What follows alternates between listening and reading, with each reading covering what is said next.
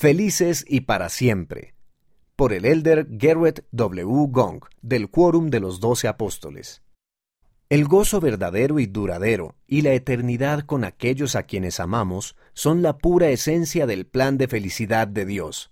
No obstante, nadie es perfecto, y ninguna familia lo es.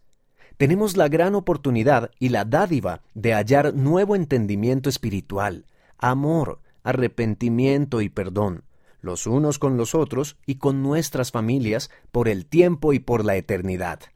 Como parte central del plan de redención y felicidad de Dios, Jesucristo, por medio de su expiación, promete unir nuestro espíritu y nuestro cuerpo para nunca más ser separados a fin de recibir una plenitud de gozo.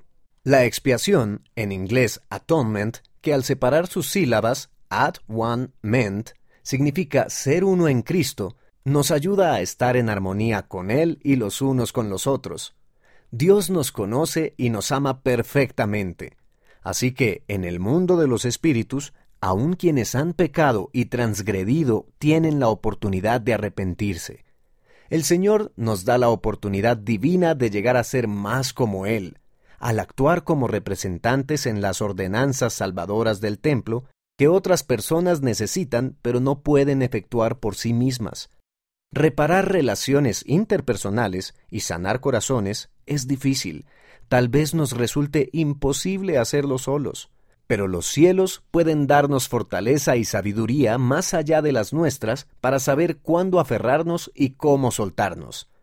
Ruego que nos acerquemos más a nuestro Salvador en la santa casa del Señor, y que Él nos acerque más a Dios y los unos a los otros a medida que entrelazamos nuestros corazones con la compasión, la verdad y la misericordia que provienen de Cristo en todas nuestras generaciones, por el tiempo y por la eternidad, felices y para siempre. En Jesucristo eso es posible. En Jesucristo eso es real. Mira el discurso completo en conference.churchofjesuschrist.org. Ser felices y para siempre no son ideas imaginarias de los cuentos de hadas. Elder Gerrit W. Gong